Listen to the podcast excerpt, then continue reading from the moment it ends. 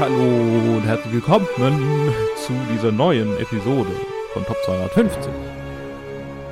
Ähm, ich hatte eine Idee mit Zahl im Namen. Wir reden über einen Film mit einer Zahl im Namen und wir haben eine Reihe mit einer Zahl im Namen, Mhm. aber irgendwie Nee. ist er auf halber Zu Strecke verreckt, so wie alle meine. Ja. Mit, äh, Me- me- Meine, meine einzige Idee war, fange ich jetzt an, also sprach Zarathustra zu singen, aber und dann habe ich mich dagegen ah. entschieden.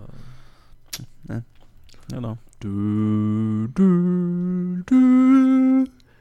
Du, du. Dumm, dumm, dumm, dumm, dumm, dumm, dumm, dumm, dumm, dumm. Hi, Joe Hi. Whitehead. Hey. What's up? Welcome back. What up? Ähm, verkopft ist auch dieser Film. Mhm. ja. Sure. 2001. Das ist eine Überleitung. Odyssey im Weltraum oder 2001 A Space Odyssey from Stanley Kubrick mit Keir Dulley, ähm, Carrie Lo Gary, Carrie, Gary Lockwood, William Sylvester, Daniel Richter, äh, Leonard Rossiter, Margaret ist er? Douglas Rain, Robert Beatty und Sean Sullivan und viele mehr.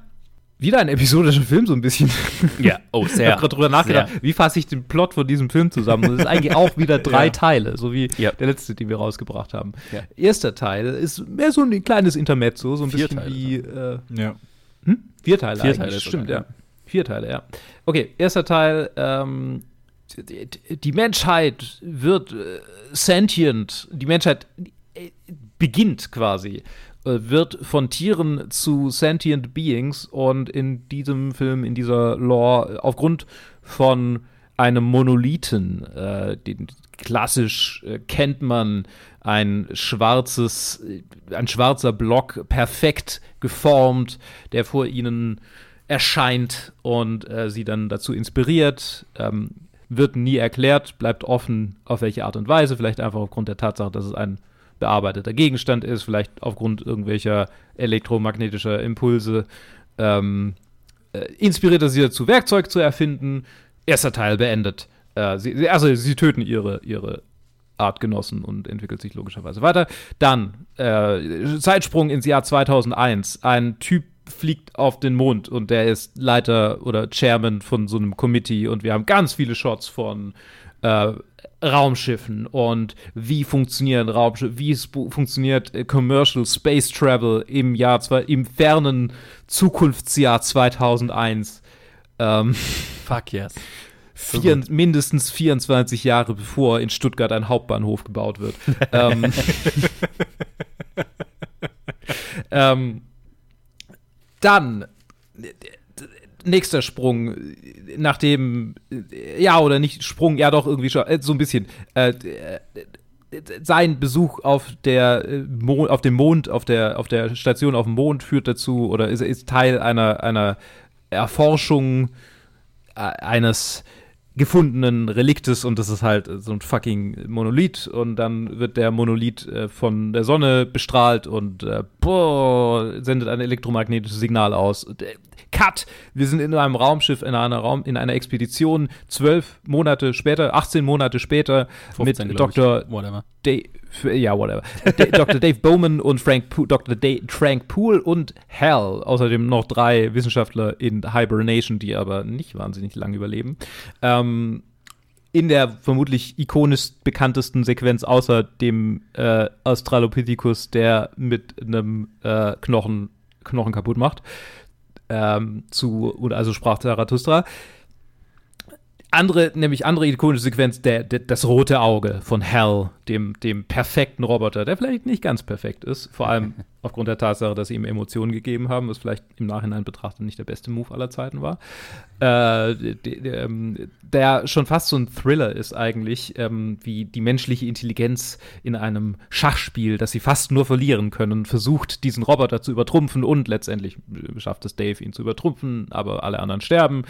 Ähm, auch viel äh, Raumschiffsequenz, auch viel einfach grandios aussehendes Science Fiction für 1968. Dude. Aber dazu später mehr.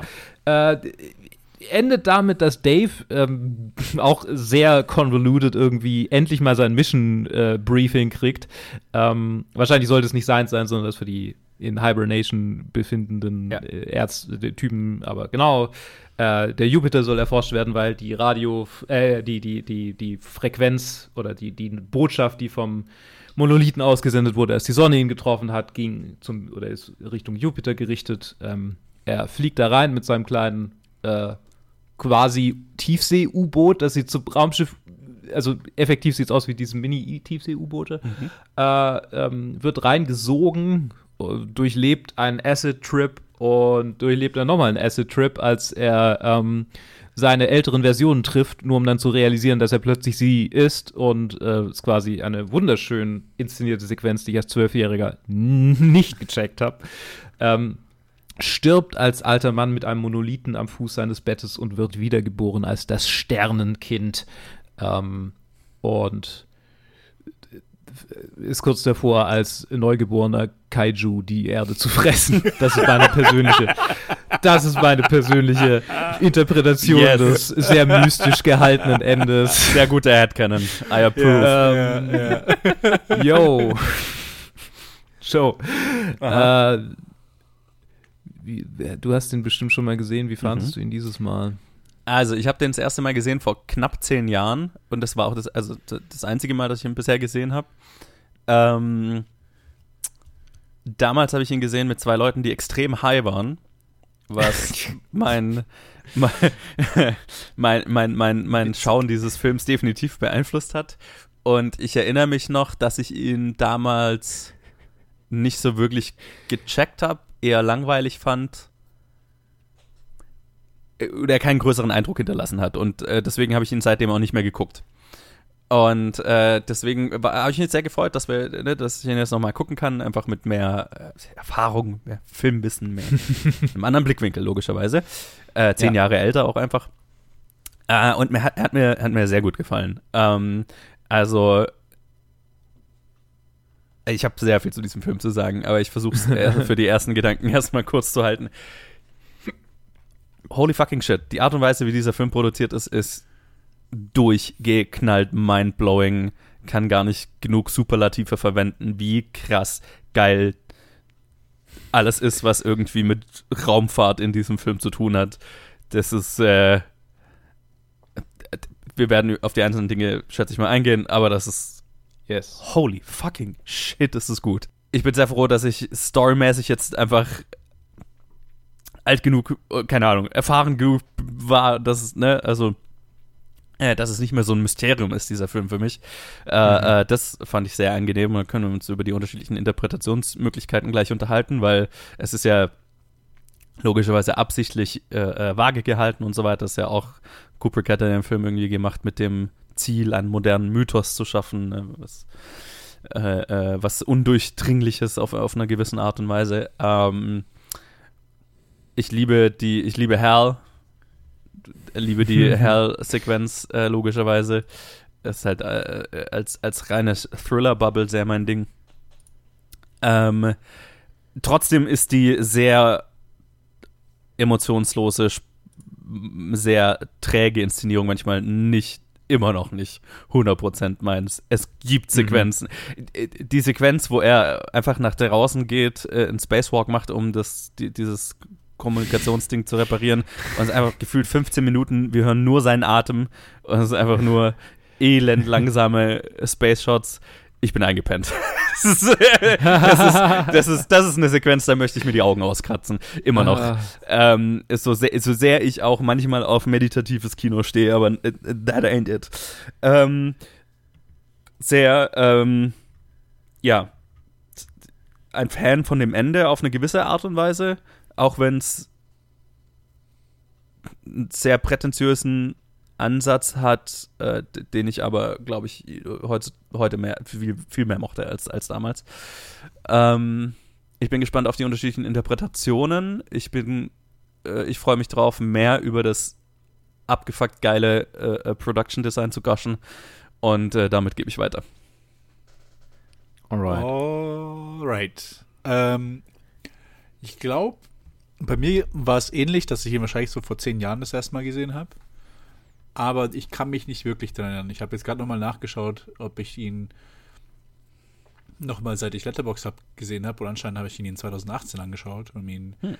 äh, ganze fünf Sterne gegeben. Hm.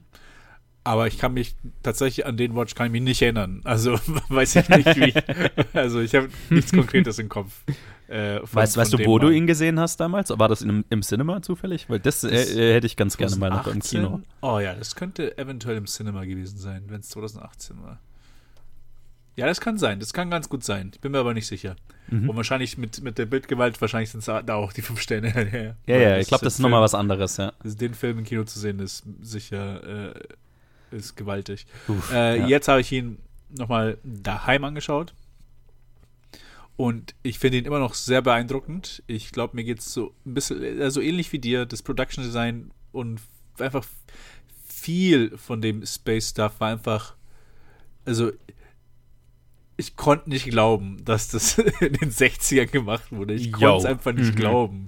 Also ich war einfach so geschockt bei vielen Sachen. Wie haben sie das gemacht und was? Und beziehungsweise wie viel Arbeit haben sie sich da gemacht, um das zu machen? Weil ah, krass, einfach nur krass.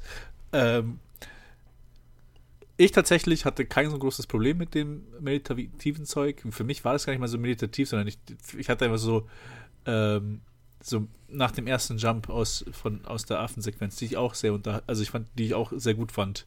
Ja. Also auch vom Pacing her, obwohl die halt auch so eine ganze Weile dauert, ähm, ging es halt so richtig, richtig hart in die, in die, in die Hard Science Fiction.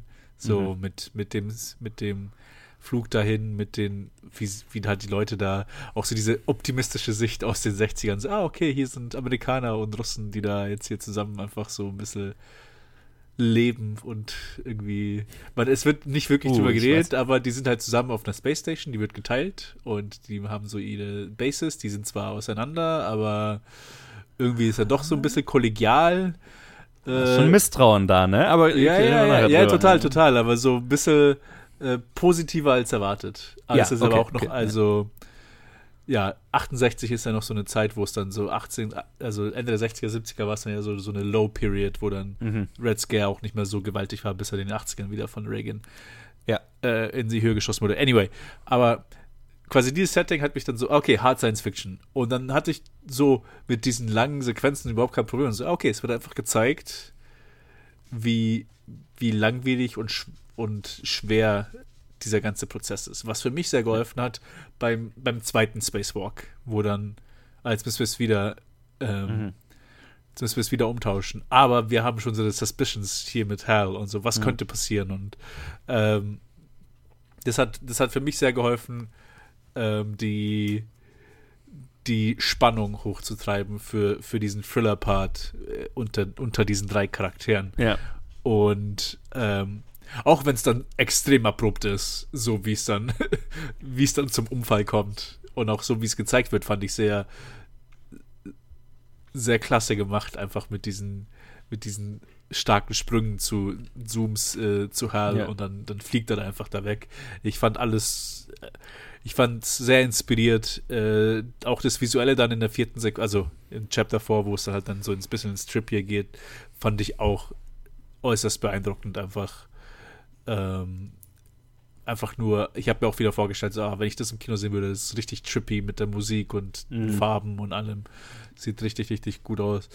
Äh, ja, dann, ja, mögliche Theorien zum, zum wirklichen Schluss können wir dann noch weiter drüber reden. Aber ja, ich hatte, ich, ich fand ihn, ich hatte eine sehr gute Zeit. Es ist, es ist nicht ohne Grund so eine der größten Filme aller Zeiten. Also der, so die, eine, die, mit dem, der, es gibt kaum einen Film, der größeren Kultstatus hat als in, im, im Kino, im Cinema, als dieser Film. Ja. Und mit gutem Grund. Ich hätte ihn vor anderthalb Stunden im Film, äh, im, im Kino sehen können, aber dummerweise schlecht, schlecht getimte Aufnahme. ja. So ist es halt. Ja. So ist es halt. Ja, es läuft, läuft in Stuttgart quasi jetzt gerade noch. noch eine Yes. Stunde. Aber ist okay. Also es wäre jetzt auch nicht, wäre es mit mir jetzt auch nicht in die Wochenplanung reingelaufen. Also völlig, völlig in Ordnung. Ähm, Ich habe ihn auf dem PC, auf dem großen Bildschirm angeguckt, war völlig, völlig trotzdem noch ausreichend cool. Ich habe ihn in verschiedenen Stadien meines Lebens gesehen und unterschiedlich gerafft. also ja, ich habe ihn mit zwölf das erste Mal gesehen, nachdem Wow. ich Star Wars durchgeguckt habe und hatte wahnsinnig viel Angst vor dem Soundtrack und vor dem alten Mann und warum zum Fick wird er ein Kind? Was zur Hölle? ähm, ja, ich hatte keine wahnsinnig gute Zeit bei dem Film, zumal er super lang ist auch. Also das, die Längen habe ich definitiv gespürt. Aber ich, defini ich, ich bin mir sehr sicher, dass ich die ähm, Hell-Sequenz gut fand. Also das, das fand ich spannend und damit konnte ich was anfangen. Es war irgendwie so, okay, das ist eine Form vom Film, die ich irgendwie verstehe und mit der ich, mit der, die ich appreciaten kann. So die ganze Ja. Thriller, äh, die Thriller-Episode sozusagen. Dann habe ich ihn angeguckt, als ich kurz auf dem Kubrick-Trip war, nachdem ich das erste Mal äh, Full Metal Jacket gesehen hatte. Mhm. Also so mit 18, 19 würde ich sagen. Da habe ich dann die Kubrick-Filme, so ein paar von denen zumindest, so die Bekannten halt angeguckt. Clockwork Orange fand, fand ihn problematisch gut. Ähm, ich habe äh, den dann nochmal angeguckt. Ich habe äh, Paths of Glory angeguckt damals, genau. Beziehungsweise vielleicht auch für die Liste, ich bin mir nicht mehr Mhm. ganz sicher. Auf jeden Fall habe ich den nicht aus Listengründen angeguckt, sondern weil ich Kubrick-Filme sehen wollte. Konnte ein bisschen mehr mit ihm anfangen, anfangen, hatte immer noch Angst vor dem Chor. das, ist einfach, das ist einfach fucking effektiv. Ja, ja, ja. Ähm, und ich meine, ich habe ihn zugegebenermaßen auch nachts um drei allein irgendwie im dunklen Raum angeguckt. Also da ist er nochmal, das ist wahrscheinlich nochmal effektiver. Jo, und jetzt ist es einfach nur ein, jetzt wo ich mehr Ahnung über Filme machen und den Prozess des Filmemachens und äh, technische Möglichkeiten, also auch Ahnung darüber habe, wann der Film eigentlich gemacht wurde, weil ich habe das Gefühl, davor habe ich mich nicht so hundertprozentig damit beschäftigt und er sieht so zeitlos aus, dass ich glaube ich nicht gerafft habe, dass der in den 60ern gemacht wurde, bis quasi gestern, als ich ihn geguckt habe. Äh, Mhm. heute, also gestern habe ich die erste Hälfte angeguckt, heute die zweite Hälfte. Yo, Ja. das äh, ähm, was für ein Meilenstein wird ihm nicht mehr gerecht. Also ist es einfach, der sieht 30 Jahre jünger aus, als er ist. Der wurde gedreht, bevor Star Trek überhaupt im Fernsehen lief. ja, Kurz davor. ich meine, guckt euch mal frühe Star Trek-Episoden an. Äh, ver- Das ist TV, ne? Das ist nochmal was, also Budget, Ja, ja, budgetmäßig ja. einfach was anderes. Aber, aber generell, also einfach nur, man, man muss sich überlegen, ich habe gegoogelt, äh, es gab vier Bilder von der Erde aus dem All zum Zeitpunkt, als die, dieser Film entstanden ist. Und die sind nicht besonders gut.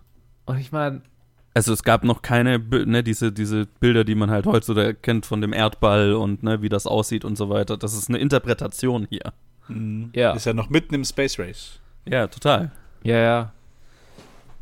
Tja, ich meine, ne, nicht umsonst denken die Verschwörungstheoretiker, die sagen, dass wir nicht auf dem Mond waren, also die Menschheit nicht den Mond erreicht hat, ähm, dass Stanley Kubrick involviert war, ja.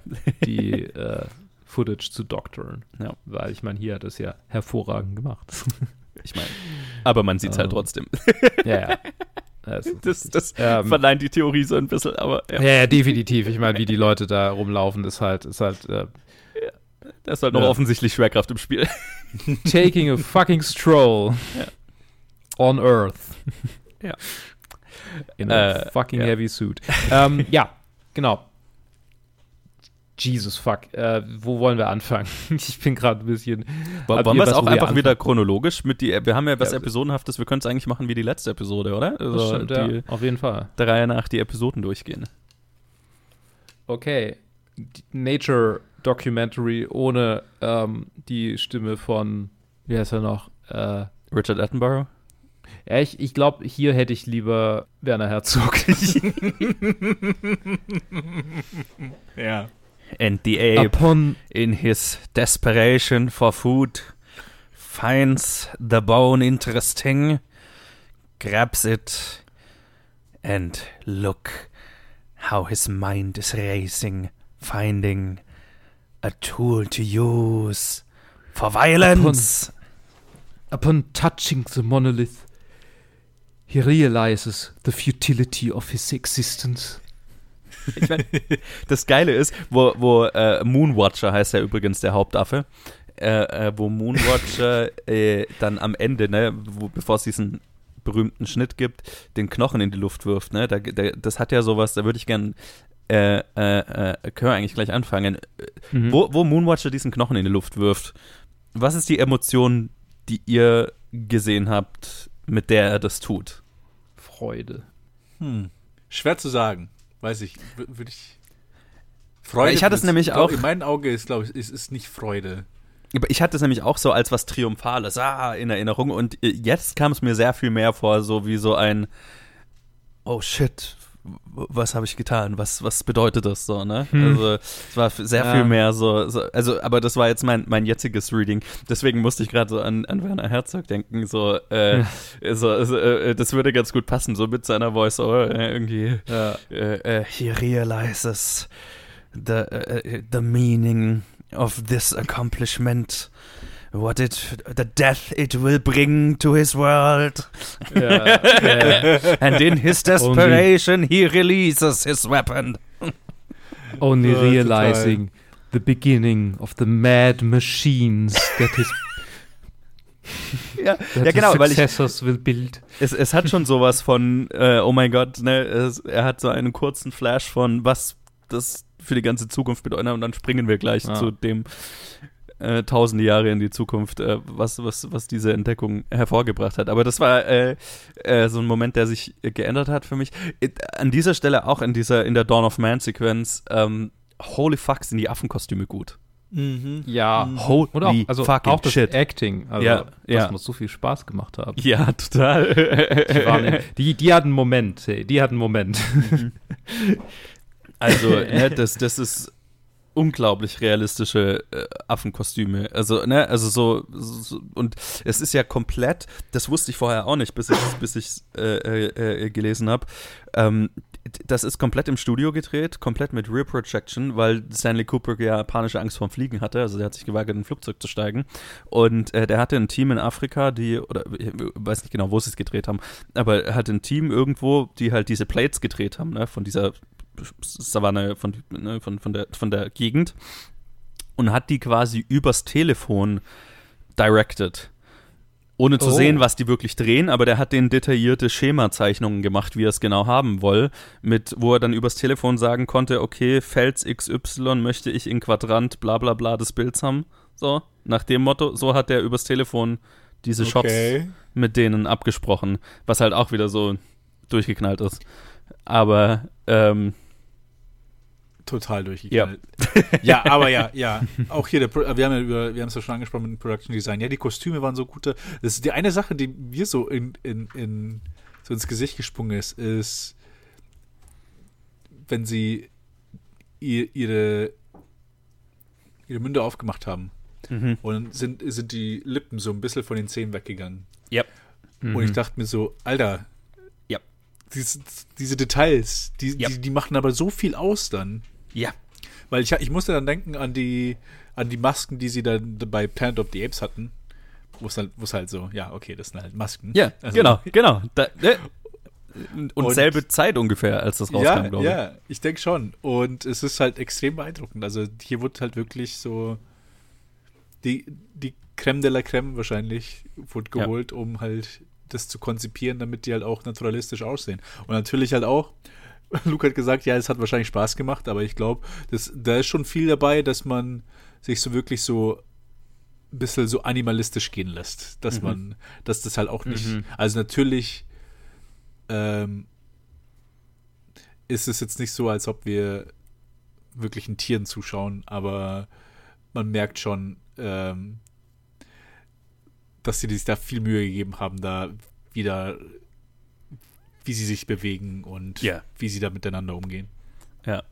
Ja, total. Also ich meine, äh, es ist, es, ich, ich war hin und weg von, von der Performance von den Darstellern, die die Affen gespielt haben und von äh, äh, den Kostümen einfach, äh, weil, weil so unglaublich der detailliert, ne, und immer im Hintergrund, ne, das ist 65, 66 um den drei gedreht, ne, das kam 68 raus, aber das war Produktionszeitraum von irgendwie vier Jahren oder sowas, ähm, äh, drei, vier Jahren, äh, total abgefahren. Und ich hatte ich hatte in Erinnerung, dass mich dieser, dieser Vorspann so ein bisschen genervt hat damals, weil ich halt so, äh, es so lang und irgendwie, was hat es mit irgendwas zu tun und so. Aber ich fand's, es hat mich überhaupt nicht gestört dieses Mal. Ich fand's thematisch total interessant.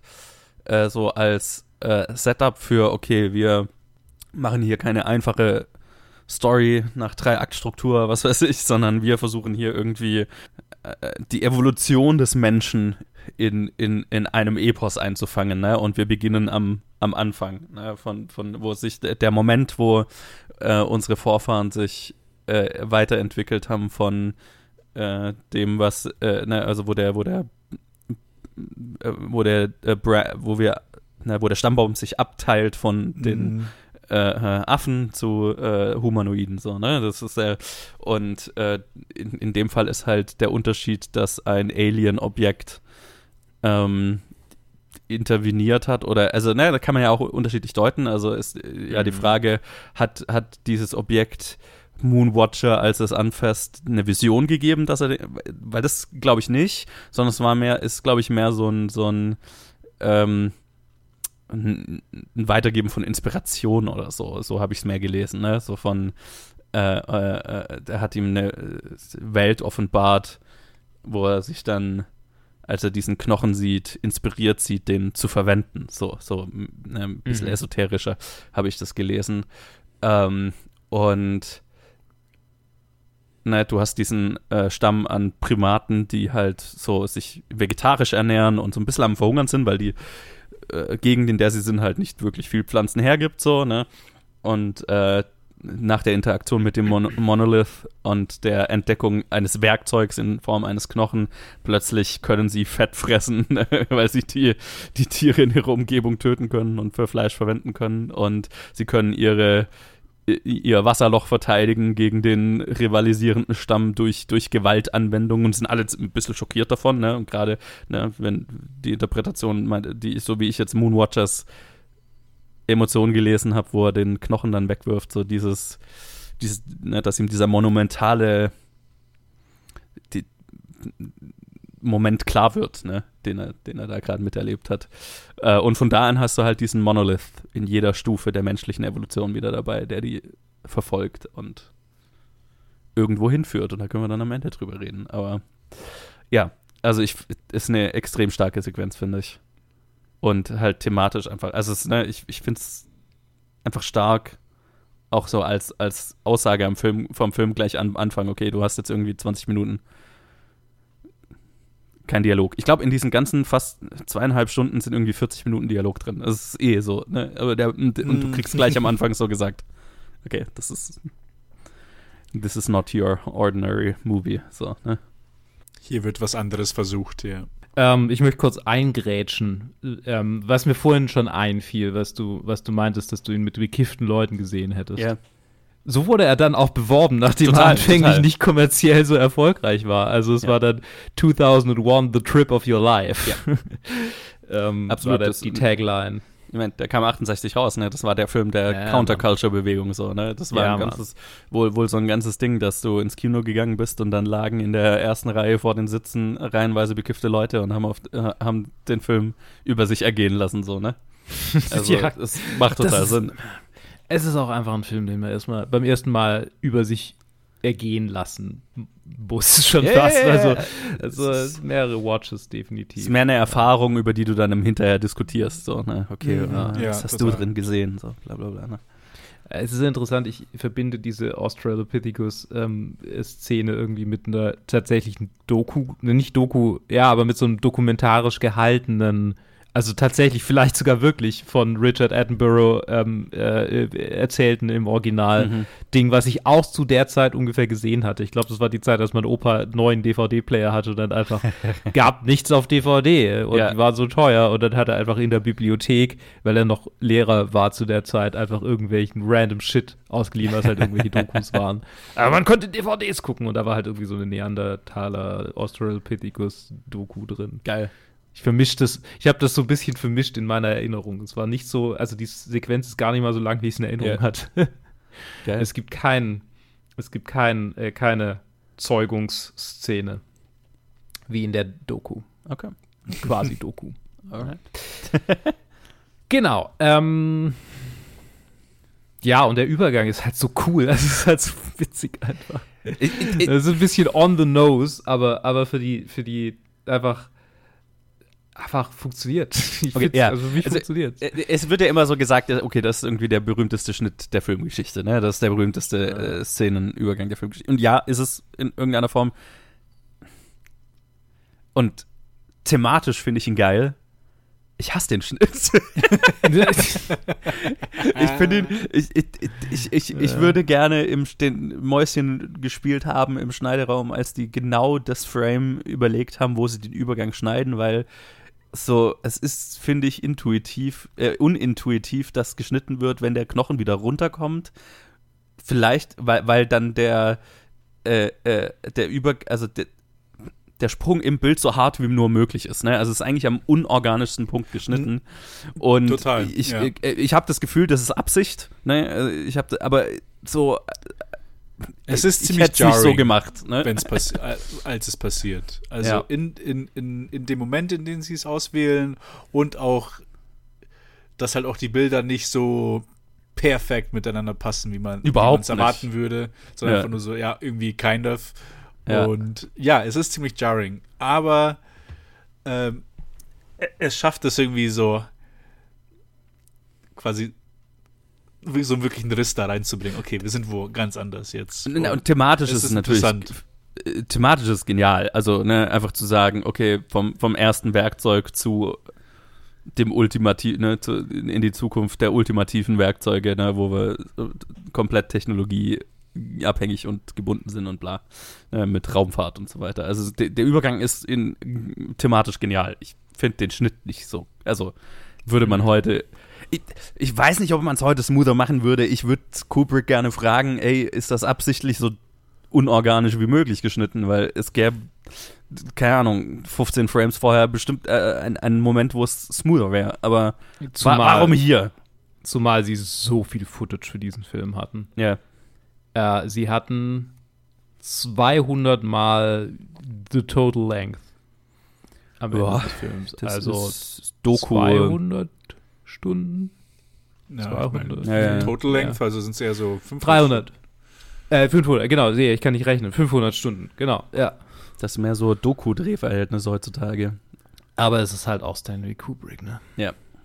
Äh, Ähm, weiter geht's. Weiter geht's. äh, eine, eine Frage, die ich in den Raum werfen würde, die ich, die nicht ein Originalgedanke von mir ist, die ich äh, woanders gehört habe, aber die ich interessant fand, ist in, die Frage in den Raum zu stellen. Also die, dieses erste Kapitel ist ja betitelt mit The Dawn of Man. Mhm. Und die Theorie, die ich in den Raum äh, stellen würde, äh, äh, die ich von jemand anders gehört habe, ist, ist der ganze Film The Dawn of Man? Hm. Hm. Ja, kann man schon so sehen. Können wir dann am Ende drüber reden, ob das, ob das Sinn macht. Mhm. Ja, aber machen wir weiter. Mit der fucking geistens, also abgesehen von dem Hal-Ding, weil Hal, ich liebe Hal und der Thriller-Aspekt ist geil und so weiter, aber das ist meine zweitlieblingssequenz im ganzen Film. Einfach nur diese gefühlt Stunde, die wir damit verbringen, einfach nur äh, äh, äh, äh, Raumfahr-Porn zu gucken. äh, äh, mit, mit, Und ich meine, es ist, Ja. es, es hat auch was von Verkehr, würde ich sagen. ich meine, sure, ja. ja, ja, ja. Es ist Verkehr. Halt. Es ist Verkehr. Eher, eher, eher noch dann am Ende, ne, wo es dann auch äh, äh, äh, das sehr phallische oder Raumschiff, Ja, ja. das so ein bisschen ja, Spermienform aber auch, hat. ich und meine, wie sich die aber- Pforte öffnet und ja, ja, ja, ja, ja. das Ja. Raumschiff Ja. langsam.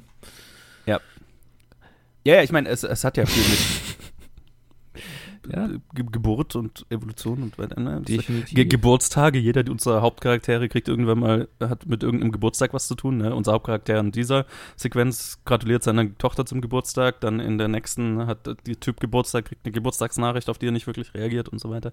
Mhm. Äh, also Geburt und so weiter ist immer ein Thema in dem Film. Ähm, ich liebe, wie sehr dieser Film feiert, was er geschaffen hat an Modellarbeit und so weiter und wie sehr sie sich darauf konzentriert haben, wie realistische Raumfahrt dann aussehen könnte und so weiter, ne? Wie mit Schwerkraft umgegangen wird, dass sich einfach jedes Detail hier durchdacht wurde und dass der Film das halt auch einfach feiert. Mich hat das total erinnert an, habt ihr, habt ihr Star Trek The Motion Picture mal gesehen, den allerersten Star Trek Kinofilm?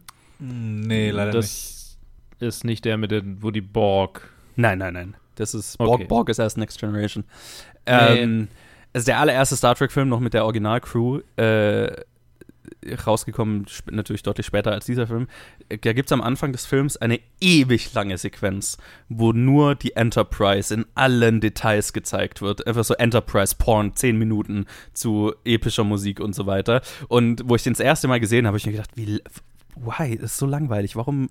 Who, who cares? Irgendwie so. Und dann habe ich die ganze Original Series ja mal geguckt. Und dann habe ich den Film nochmal geguckt. Und dann war das so, oh ja, für Leute, die, die's- die das nur auf dem Fernseher in klein gesehen haben bisher, ohne Details, das erste Mal die Enterprise in einem, auf einer Kinoleinwand zu sehen.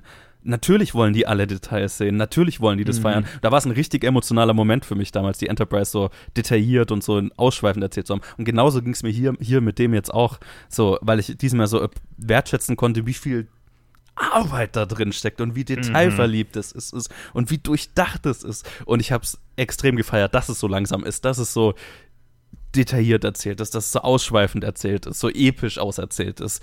Ich Ja. fand's so geil. Ich bin gerade so sprachlos, weil ich nicht äh, genau das widerspiegelt, wie sie es über die drei Viewings bei mir vorangeschritten Mhm. ist. So. Also es ist einfach, erst glaube ich, konnte ich mich einfach nicht dran erinnern. ja. Und dass es so lang war, also habe es einfach ausgeblendet und nebenher irgendwas anderes gemacht oder whatever. ja. Dann war ich, äh, okay, alles klar, es ist ganz schön lang, keine Ahnung, Mann. Und jetzt war es so, oh, holy shit. Ja. Äh, das ist so viel Aufwand. Ähm, ganz kurz, Matte Paintings, was halt super viel äh, Ja. von den Spezial, also von den Effekten in diesem Film möglich macht oder äh, daraus besteht. Äh, Stanley Kubrick hat angeblich ähm, versucht auszurechnen, wie viele Leute man braucht oder wie, nee, wie lange eine Person benötigen würde, um das alles zu malen Mhm. und hat äh, ist auf die Zahl von 13 Jahren gekommen. ähm, dann hat er zwölf Leute eingestellt und sie haben es in einem Jahr gemacht. Ja, ja. Also nicht schlecht. Gut berechnet, würde ich mal sagen. Gut kalkuliert. Ich meine, die, die Ja. gesamten Effekte, aber also ne, die haben ja diesen Film in einem Jahr gedreht oder so und dann haben sie nochmal zwei Jahre nur Effektarbeit gemacht. Also es ist irgendwie, die Effektarbeit in diesem Film hat mehr als doppelt so lange wie die eigentlichen Dreharbeiten gedauert. Ja. Das, ja, wundert mich überhaupt nicht. Also, Ja. mit dem Zeug, was sie da gemacht haben. Ja. Es ist einfach mega beeindruckend. Ich, ich, ich bezweifle fast, dass ich ihn im Cinema gesehen habe vor fünf Jahren. Mhm. Weil das, ich müsste mich doch erinnern, wenn, weil nicht, wenn ich den im Kino gesehen hätte. Ich bin mir einfach nicht sicher. Ja. Weil das ist aber, das ist aber genauso diese Art, vor allem jetzt mit, mit der, in der Welt, in der wir jetzt leben. Das ist so eine. Das, das ist kein Wunder, dass wenn man sich den zum ersten Mal anschaut und nicht so wirklich investiert ist und so, ja, okay.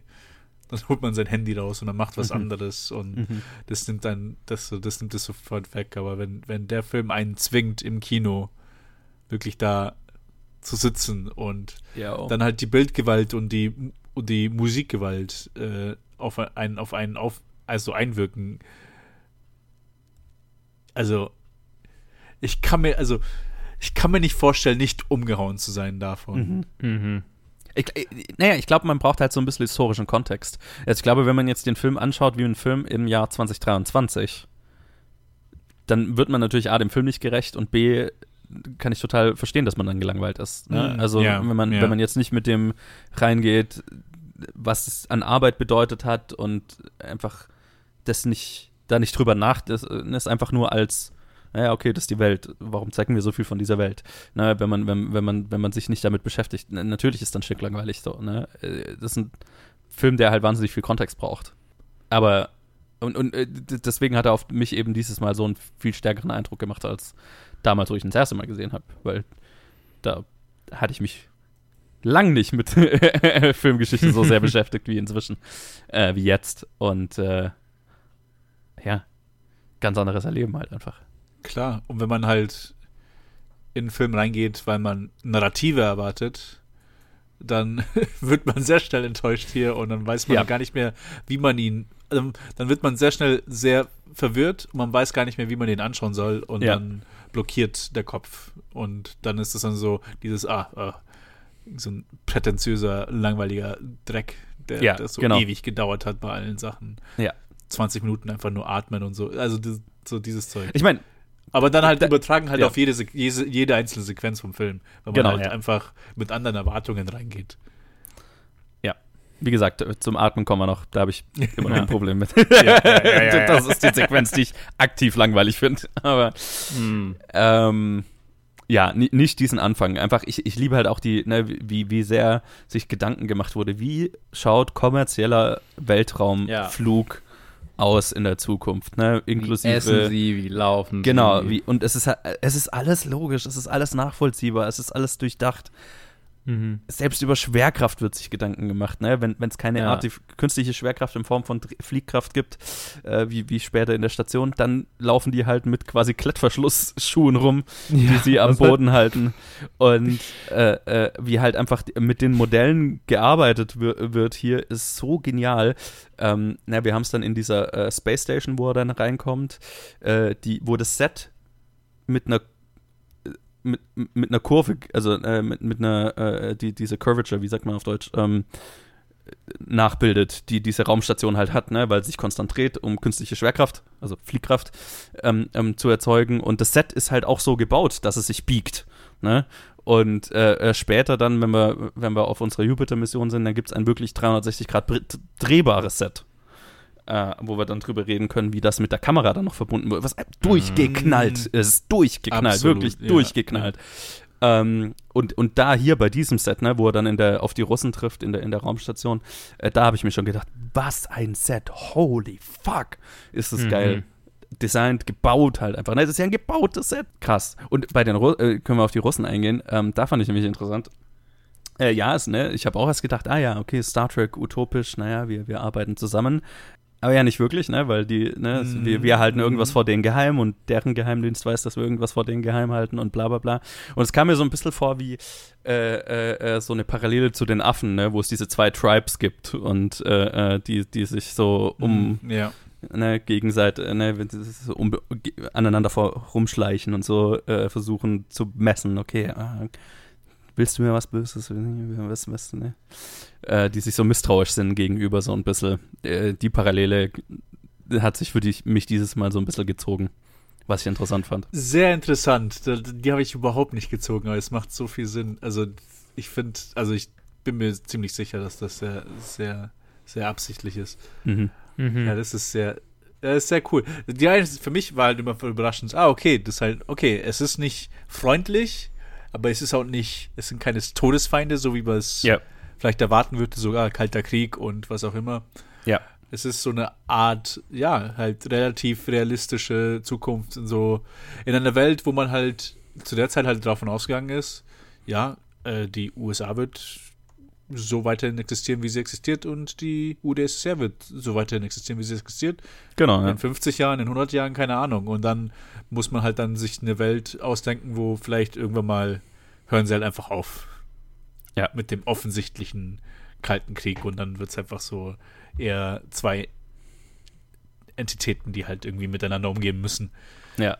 ja du, du merkst ja auch so, menschlich kommen die ja offensichtlich gut miteinander klar, aber es ist halt dann so das politische drüber, wo es dann, ne, wo, wo es dann das Misstrauen klar, und, den, und den total Disconnect so freundschaftlich gibt. So, und ne? das sind halt wirkliche Freunde, so ja, kommt Ja. uns besuchen und Ja. äh, Mhm. das ne, die arbeiten im selben Ding, wie- was es ja auch im echten Leben gab, ne? Also gerade in der Wissenschaftscommunity und so weiter, wo dann Leute miteinander gearbeitet haben und so, und das ist dann, wo dann das politische drüber gerichtete eher das ist, was dann äh, äh, im Zweifelsfall eine Spaltung zu einer Spaltung führt. Mhm. Ja, total interessant.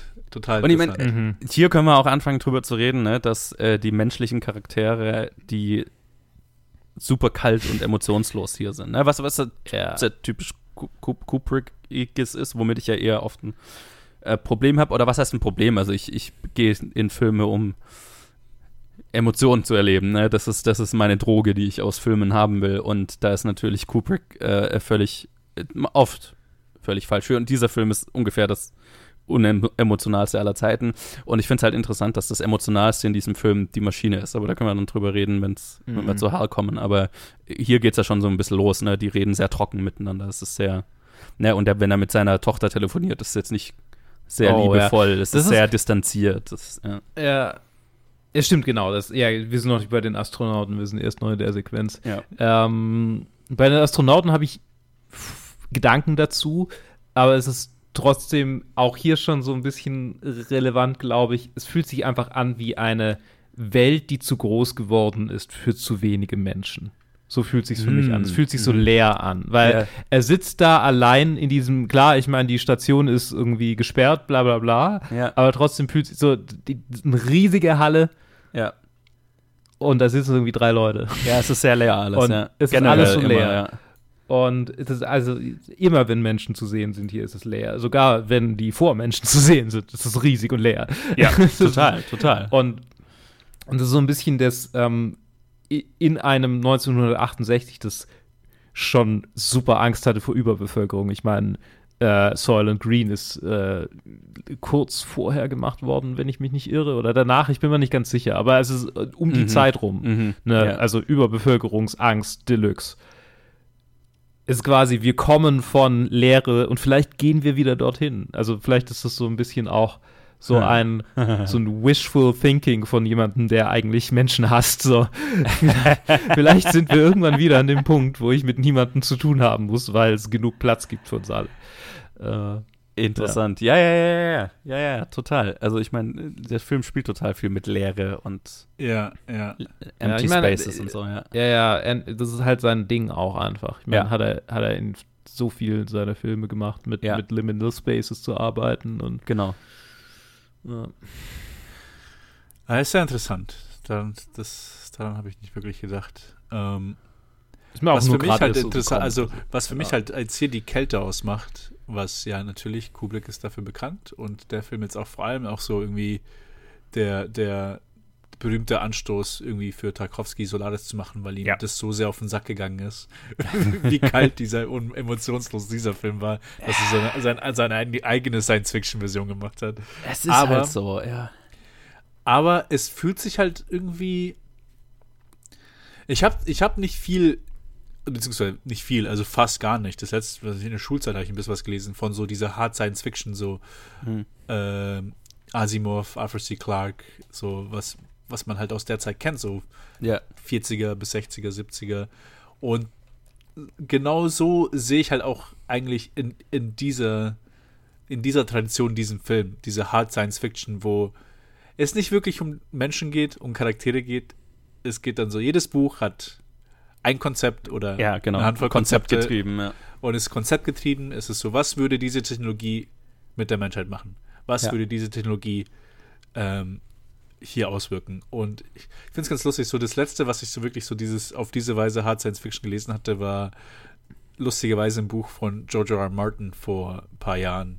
Ha. Hat, in den 80ern hat er, hat er ein Buch geschrieben über einen, über einen Mann, der durch irgendeinen Struggle mit zur, also eine Space Station dann kontrolliert, ganz alleine. Ja. Und die hat halt so eine Macht, dass er so halt Ökosysteme extrem beeinflussen kann Ja. äh, von Planeten.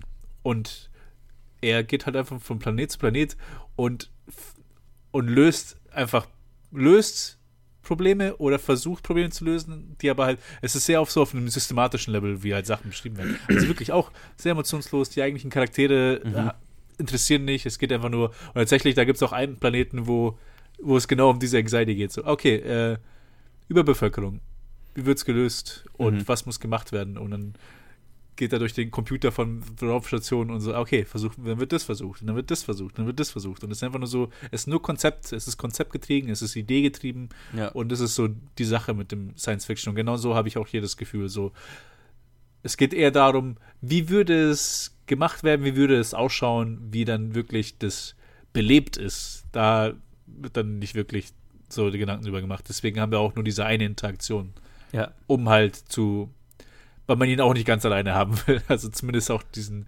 und auch diese Parallele, die, die du erwähnt hast, die ziemlich sicher sehr, sehr absichtlich gezogen ist mit den zwei Stämmen. Genau, also es geht ja weniger um- Weniger um die Welt selber und um die, ne, äh, will weniger eine Welt aufbauen, sondern mehr halt, ist alles get- konzeptgetrieben in diesem Film. Und Ja, ja, deswegen total. finde ich diese Parallele mit den Stämmen auch irgendwo schlüssig, dass das der Gedanke ist, weil äh, warum hat man sonst diese das drin, ne? Weil es, wir sind konzeptgetrieben, die Geschichte ist weniger wichtig, so, ne? Ja, Mhm. total. Und auch die, die nächste Szene, wo das erklärt wird, was gefunden wurde und Ja. Ähm, Wo er auch übrigens die, die diese- zehn Leute, die da da sind, die sind Ja. nur da, um die Exposition zu machen, damit er einen Grund hat, das zu sagen, was er zu sagen hat. Und halt auch Also- da wieder dieses Emotionslose, ne, wo er sagt, okay, ich, äh, ich weiß nicht mehr genau, wie er es formuliert, ich acknow- acknowledge, also ich, ich nehme wahr, dass, dass ihr irgendwie ein Problem damit habt, aber egal. So. so, so, es ist, wie es ist, so das ja, Realpolitische. Also Ja. ich, ich, ich bin auch kein großer Fan. Ja, Also ich bin auch, ich bin auch, äh, was heißt, es ist mir auch peinlich, ja, ja, die, irgendwie so. diese Cover-Up-Story, aber es ist, also ich akzeptiere, das muss halt einfach secret bleiben. Und, Ja. und, ja. Genau. Und dann die, die Sequenz, wo sie zu, zu dem Monolith gehen, den sie ausgegraben haben. Auch das wieder. Das Footage auf, dem, auf der Mondoberfläche. Holy shit. Mhm. Total. Holy shit.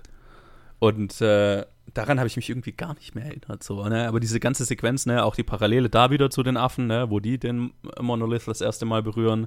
Hier, äh, wo einer sich, wo er, unser Protagonist dann sich das erste Mal traut, den Monolith zu berühren und so weiter.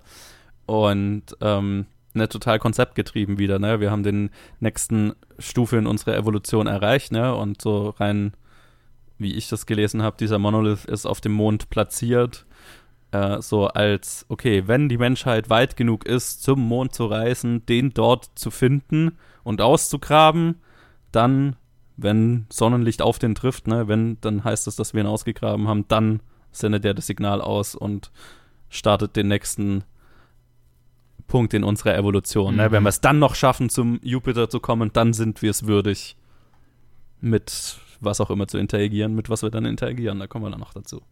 Genau, bevor wir damit interagieren.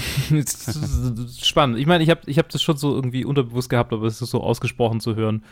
Passt es, also ist es, ist es einfach, ja, genau so, was der Film sagt. Aber ich habe es irgendwie nicht so richtig auf einer intellektuellen Ebene gerafft bisher. Ich meine, er sagt Glaub ja nicht, er, äh, das ist Ja, wie ja, ich also- lese halt, also er sagt ja nicht, er, er Er sagt's sagt's, nicht. Ja, ich, kann, ich kann sehr gut, ich sehr gut damit mitgehen. Ja. Ähm, yo, wir kommen zum Thriller an dieser Stelle. Yes. Äh, und hier denke ich, die Emotionslosigkeit kann ich viel besser verstehen im Jahr 2023, nachdem wir ähm, durch eine Pandemie hindurch äh, die Isolation durchaus auch mal gespürt Ah, haben. interessant. Und auch das Gefühl, dass man hat, wenn man irgendwie mit einer einzigen Person in der Wohnung irgendwie drin ist und der einzige Kontakt zur Außenwelt ist über Video. So, ähm, klar, du hast keine zwölf Minuten Delay, Ja. das ist wenigstens, äh, wenigstens so funktionierendes Video, aber trotzdem. Also ich Ja. kann dieses, diese, da haben wir auch nichts mehr, was man sich sagen kann. Es ist einfach so, Ja. äh, ja, also, nee.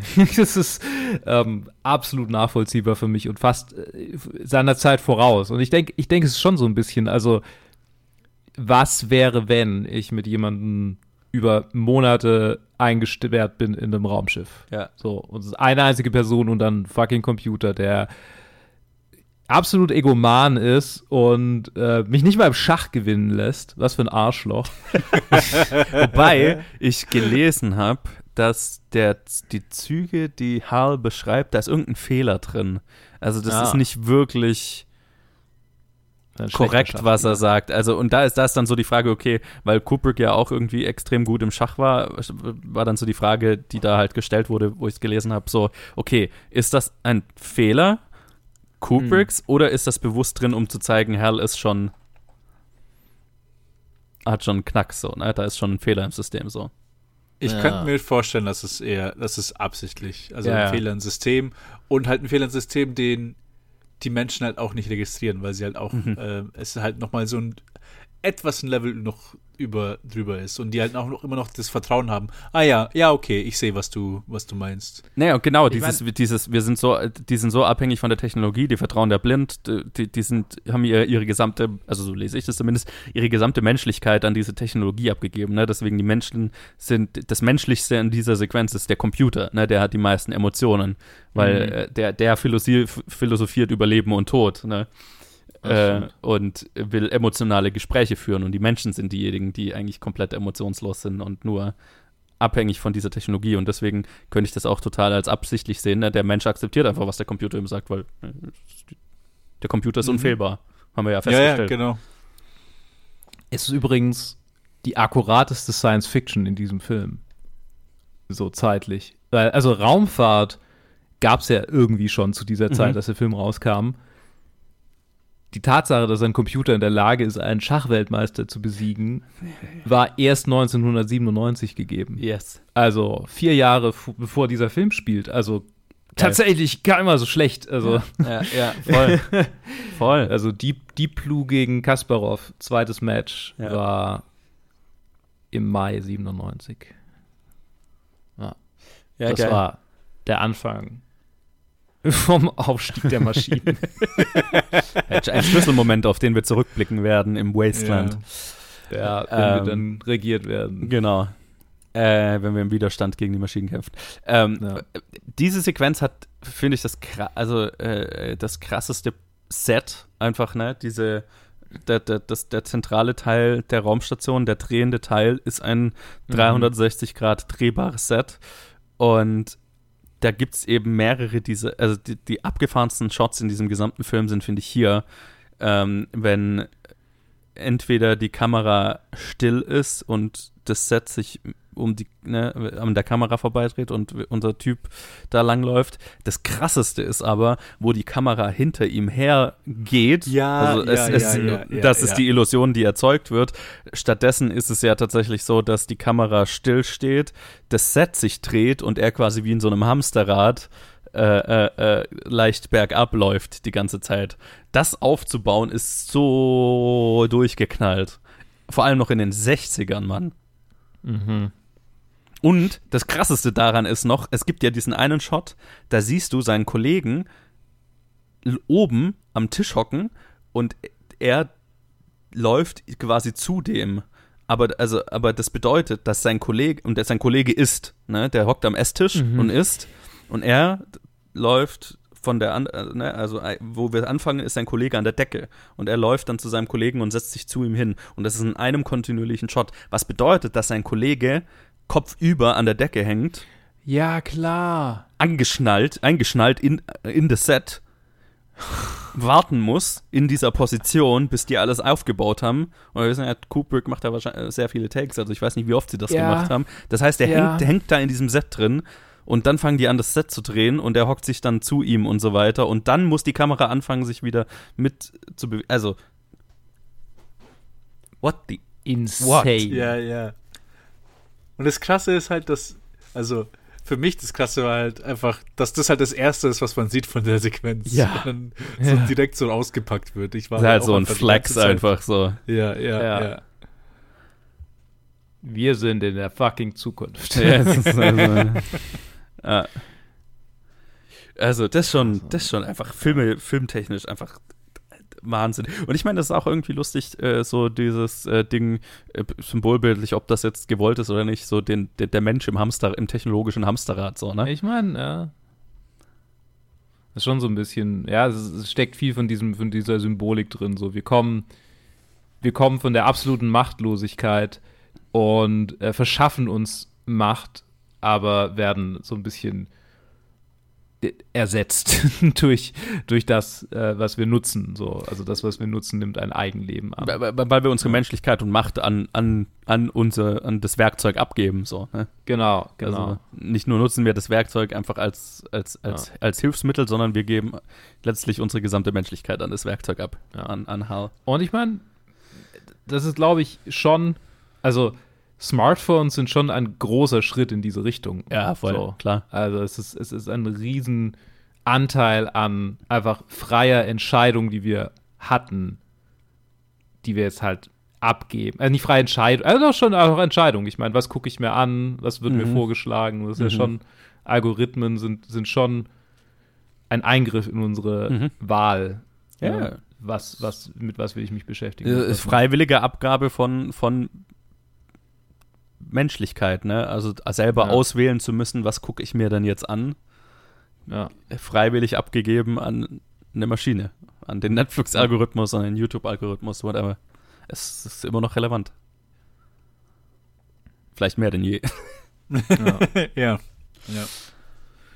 Ja. Und, und ich meine, dann ist der Rest dieser Hell-Sequenz halt einfach ein guter Thriller. Ich finde es fast so ein Ja. bisschen losgelöst vom, vom, Re also vom Rest des Films, Ja. weil da ausnahmsweise der Film mal doch Plot getrieben wird von einem Teil. Ne? Mhm. Ja. so einen kurzen Thriller-Kurzfilm quasi macht von dem äh, äh, klar, thematisch sind wir immer noch bei menschlicher Evolution. Ne? Wir haben uns so weit, so weit entwickelt, dass wir jetzt unsere eigene Kreation überkommen müssen. Äh, äh.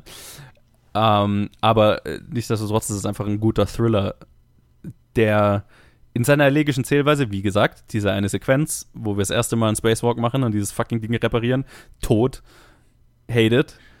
ähm, passt für mich auch einfach nicht zum, zum Thriller, aber die, die anderen Momente, ne, wo die beiden in diesen Escape-Pod gehen und Hal dann anfängt, ihre Lippen zu lesen, äh, ist einfach nur, und es- dieser gesamte Thriller ist nur in, nur bildlich erzählt, ne? Es ist einfach nur bildlich erzählt, dass Hal jetzt die Lippen liest und du weißt, oh shit, das ist einfach ein geiler Oh shit Moment. Und auch, Ja. wo er Hal, wo er Hal dann letztendlich, also, und der Moment, wo, wo sein Kollege dann da draußen wegfloatet, was er, einer von euch vorhin gesagt hat, ist ein fucking gruseliger Moment, ne, weil es so Mhm. emotionslos ist. Ja, ja, die Stille. Und du bist einfach. nicht bei ihm im Raumanzug, du, du weißt einfach Ja. nur der Todeskampf, der sich da gerade abspielt, aber du schaust es. Gott, ja, emotionslos zuschauen von außen zu. Wie er, sich, Ja. wie er sich seinen Schlauch da wieder anstecken will, Ja, um es nicht atmen und hinkriegt. dann halt irgendwann halt einfach nicht, nicht sich nicht mehr bewegt. genau. Aber die, dieser ganze Moment mit diesen drei schnellen Cuts, Ja. pam, pam, pam, zu Hall ganz nah und dann fliegt er einfach. Ja. Mhm. Ja. Nee, Ach. das ist sehr effektiv. Also, und äh, halt auch die, wo, er dann Hal tötet, weil sowas, das ist eben, wie gesagt, der menschlichste Moment im Film, ne? Hals Ringen mit dem eigenen Tod. Und die sehr intime, sehr langsame Art und Weise, wie er ihn tötet, ne? Wie er ihm das Leben ausschält. Das ist fast schon wo sowas, er hat halt sowas flieht und flehen will. Und ja. ja, genau, wo, wo, wo, er- wo, er- wo er auch so die Stages of Grief durchmacht und fast schon so wie so ein Alzheimer-Patient einfach Stück für Stück sein, Gehir sein Gedächtnis verliert, sein, sein Hirn na, ab, auf, auf, aufhört zu arbeiten, ne? Durch äußeren Einfluss in dem Fall, aber es hat total sowas, finde ich. Also es ist gruselig. Und äh, man hat mehr Mitleid mit der Maschine als mit den, Mhm. Mit, mit den Menschen, die sie gerade versucht hat umzubringen. Es ist erstaunlich Ja. kompetent. ja. Dafür, dafür, dass so wenig Emotionen drin Also es ist erstaunlich, funktio es funktioniert erstaunlich gut. So. Ja. Ja, kompetent ist es, aber, aber funktioniert super. Ich glaube halt in der Wahnsinn. Sequenz, er konnte es einfach nicht lassen, das Mhm. so gut wie Mhm. möglich zu plotten, weil es halt auch der einzige Teil war, mit der der Plot getrieben war. Mhm. Das heißt, er konnte es einfach nicht lassen, dass er da jetzt so richtig auch äh, es raushaut, Mhm. obwohl es halt dann so ein bisschen ähm, ja so ein bisschen abseits vom Rest des Filmes wirkt. Ja. Also es ist dann kein richtig so kohärentes Ganzes. Und genau deswegen erinnert sich auch alle Leute erinnern sich an den Anfang, Ja. an Hal Ja. und dann noch ans Ende. Ja, Und der Rest genau. geht verloren. Ja, Ah. 100 Prozent. Ja, es, es ist so ein bisschen, ne? ja, total, das andere ist auch gut, aber es ist so ein, es ist so ein bisschen ein merkwürdiges Element in diesem Film. Für mich, weil es halt so rausfällt, dadurch, dass es so klassisch geplottet ist, dass es so, ne, Mhm. wenig, weniger experientiell und experimentell ist als, als der Rest. Aber whatever, es ist, ich, ich liebe es, es ist, es ist sehr gut. Außer die Mhm. eine Sequenz, die mich zu Tode langweilt.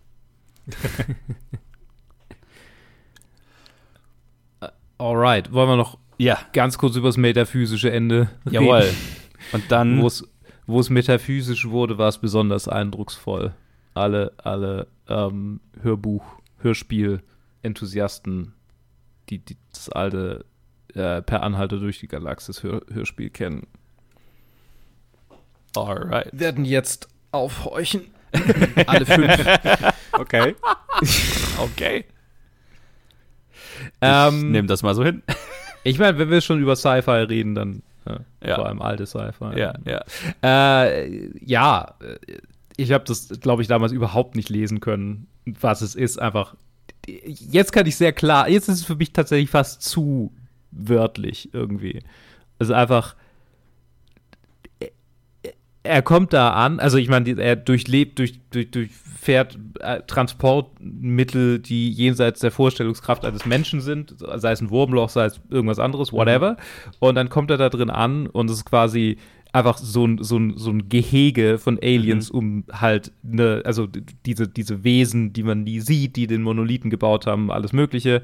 Ähm, und dort drin, keine Ahnung, erforschen sie ihn, machen irgendwas mit ihm, whatever, und er ist so lang da drin und äh, machen so komische Dinge mit ihm, dass sein Zeitgefühl und seine Wahrnehmung vollkommen durcheinander sind und er dieses Leben innerhalb kürzester Momente durchlebt und sich auch nicht so richtig sicher ist, wer er ist und sich quasi altern sieht, während mhm. er altert. So, das, das ist sehr literal für mich irgendwie geworden dadurch. Also, das ist sehr, ja. So, so lese ich das. Aber vielleicht, vielleicht gibt es ja noch andere also Lesarten davon. Nee, ich sehe das schon auch so. Also äh, es ist ja auch, gibt es auch Zitate von Kubrick, dass das relativ ist, was, was er so sieht, ne? Also dass er so durch so ein Stargate geht, durch den Monolithen, ne? Und dieses ganze trippy Visuals sind halt, da trifft er auf Wesen, die nicht, die außerhalb unserer Vorstellungskraft sind, ne? Die, die nicht mehr hm. in unserer Form von Raum und Zeit existieren und wird quasi in ein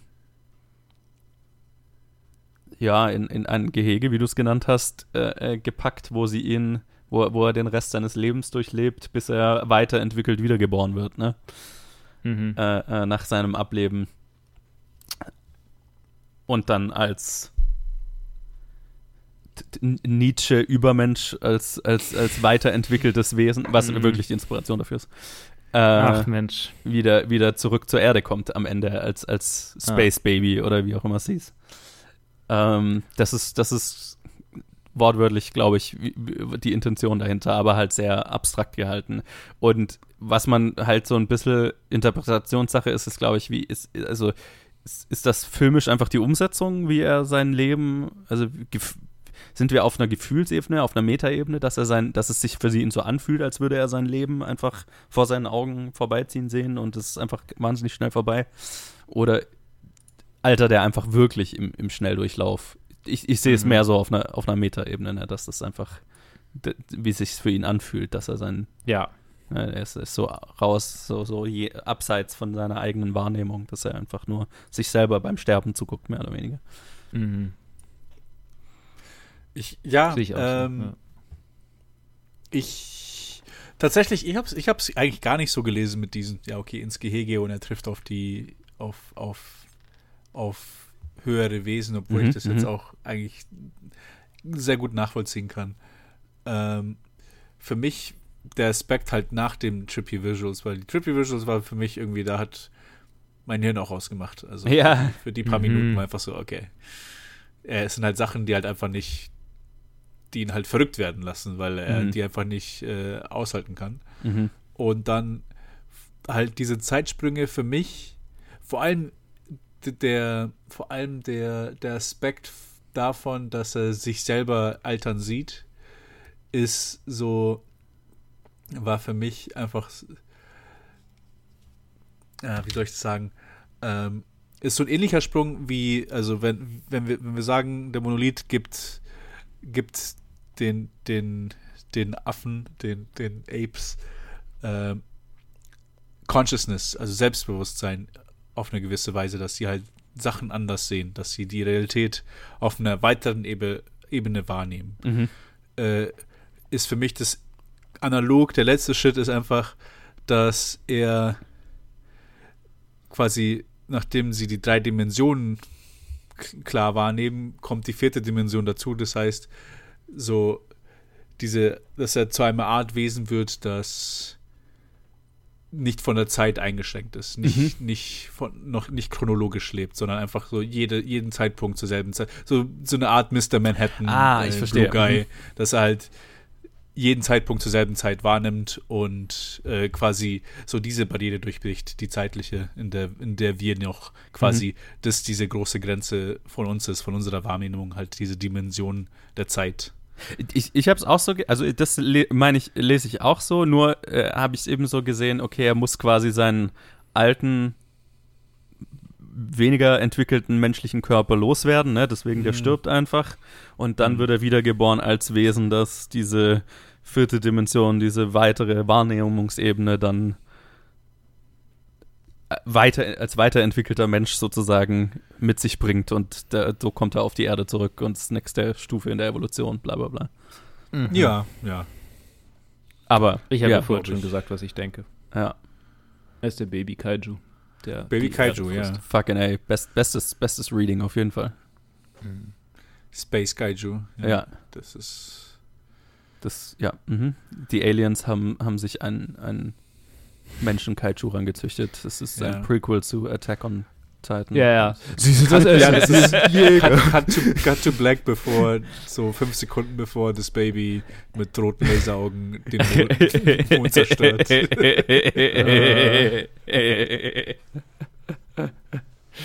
Oh Ja. boy. Aber deswegen habe ich vorhin gemeint, also ich fand die Theorie ganz geil, äh, dass der gesamte Film The Dawn of Man ist, ne? Dass äh, diese Geburt dieses Babys, das ist der, er- ne? Das ist die, die Geburt Was- eines weiterentwickelten Menschen, eines, eines, ne, Mhm. der, der, der nächsten, das ist der Dawn der nächsten Evolutionsstufe. Was, was sehr, sehr viel Sinn macht, weil, äh, weil halt die letzte Title Card halt auch war Jupiter und Into oder Beyond, Beyond the Infinite, ja, genau. Bo Ja. Beyond the Infinite. Und natürlich ist, wir, wir schauen uns den Dawn of Man auf unserer Zeitstrecke an. Mhm. Aber Mhm. wenn wir Beyond the Infinite sind, Ja. dann ist jegliche Zeit ist The Dawn. Also jegliche Mhm. Zeit vor, vor, vor der Unendlichkeit. Ja. Ja. Also Right. ja, kann ich schon sehen. Okay, ja, Mhm. ja, ja, ja. Geil. Kann ich, ich kann, ja. Mhm. Das ist fast das schönste Fazit, das ich mir zu diesem Film vorstellen kann. Aber habt ihr noch irgendwas zu 2001 zu sagen, was ihr jetzt nicht mehr loswerden konntet in den. Äh, wir haben gar nicht über die klassische Musik geredet. Ja. Ähm, Funktioniert super für mich. funktioniert extrem gut. Bangers, einer Ja. nach dem anderen.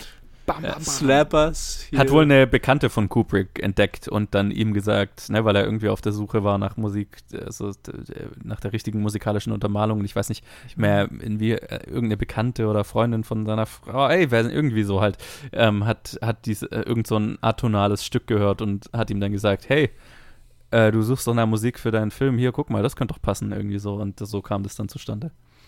Witzig. Ja, also ich meine, also tats- tatsächlich die, äh, Blue Danube, ich weiß nicht, wie, wie heißt es im Original, die, die, Ist ähm, es an, die an, Donau. der, an der schönen blauen Donau, An- irgendwie sowas? Ja, genau, an der schönen blauen Duda. Äh, verbinde ich sowohl mit diesem Film als auch mit äh, Loriot. Äh, und beides funktioniert sehr gut. Also ich meine, beides hat irgendwie Unendlichkeit für mich. Ja, ja, äh, die Donau und das wurde ja schon oft eingesetzt. Also Ja, ja. ist äh, während also sprach Zarathustra, das ist ja wirklich nur mit diesem Ja. Film verbunden. Und wenn es ein anderer Film einsetzt, dann als Referenz auf diesen Film wieder, ne? Das, Das ist stimmt, wirklich unumkehrlich mit 2001 verbunden. Ja, Ja. ja, das ist, das, das stimmt. Ja. Jo, Ja, nee, einfach stark. Ja, der Ich, Film ist bei äh, mir eingeordnet. Ich habe ihn eingeordnet. ja. Willst du anfangen, Joe? sure. Ich habe ihn gerade während dem Gespräch nochmal höher bewertet und deutlich höher geschoben. War, war zu beeinflusst, als ich ihn direkt nach dem Angucken bewertet habe von, von der einen Sequenz, die mich genervt hat. ähm, ich habe ihn auf Platz 47 hinter Aliens und For Witness for the Prosecution. Sehr lustig. Ich habe ihn auf Platz 40 vor Aliens. Ja. Weil ein bisschen mehr emotionale Response zu Aliens. zu Aliens. Ich meine. Ja, ich meine, genau, deswegen konnte ich ihn nicht über Aliens schieben, weil dann, äh, der, der, der, der hat halt einfach, der, der hat keine Sequenz, wo ich mir denke, get on with it. Ja. Ähm, bei mir ist er noch am, am niedrigsten, aber auch immer noch Mhm. ziemlich hoch, auf 49. mhm. Hinter, hinter Return of the King und über Inglorious Bastards. Nice. Nice. Sehr schön. Ja, das hat auch, das hat auch war eine, eine fruchtbare Doppelaufnahme, die wir hatten mit der letzten Folge dieser Folge. Sehr viel geredet. Viel zu erzählen gehabt. Aber, aber, aber, hey, ich bin sehr stolz auf uns. Ja. Das war, ich bin, ich bin, ja. Ja, und Nächstes zwar auch Mal. einfach viel, Ja. also vor allem auch hier jetzt. Letzt, bei der letzten haben wir schon ein bisschen ausgeschwiffen, aber hier haben wir wirklich nur über diesen Film geredet. Ey, Ja. ist überhaupt nicht Top Vielleicht so 250-artig. Vielleicht so zwei Minuten haben wir über andere Sachen geredet. Ja, es gab halt so viel zu diesem Film zu sagen, Ja. dass ich gar keine Zeit hatte abzuschweifen. Ja, irgendwie. voll. Ja. Nächstes Mal ist es wieder Science Fiction, aber ein bisschen nicht ganz so nicht ganz so High Concept, äh, mehr so äh, so, so Gegenwart mit ein bisschen eine, einer größeren technologischen Advancement. Eternal Sunshine of the Spotless Mind oder auf Deutsch Vergiss mein nicht Ha. äh, von Michael äh, Michel Gondry. Ja. Äh, Jim Carrey und Kate Winslet. Charlie Kaufman geschrieben. Ja. Charlie Kaufman, jupp. Ähm, Ein Film, oh, den ich äh, ähm, in, äh, mir fällt gerade das Wort nicht ein, Mhm. ähm, traumatische Erinnerung habe, Oh, weil ich okay. glaube ich, weil er weil einen tiefen emotionalen Impact auf mich hatte, als ich ihn das erste Mal gesehen habe. Ich bin gespannt, wie er äh, diesmal hittet, ob er überhaupt hittet. Ich habe ihn noch nie gesehen. Ich habe ihn auch als, ich habe ihn seit Ewigkeiten nicht gesehen, aber in meiner jugendlichen Zeit war er, habe ich ihn unter meine, unter meinen Top-Filmen äh, gehabt. Nice. Also mal schauen, wie ich, wie ich den auch dann finde. wahnsinnig gespannt auf euer beider Reaktionen und natürlich auch auf die Reaktionen von den Zuhörenden auf diese Episode. Danke, dass ihr zugehört habt. Und danke, dass ihr zwei dabei wart. Na klar. Natürlich. Und äh, nächstes Mal sehen und hören, äh, nur hören, hören wir uns wieder.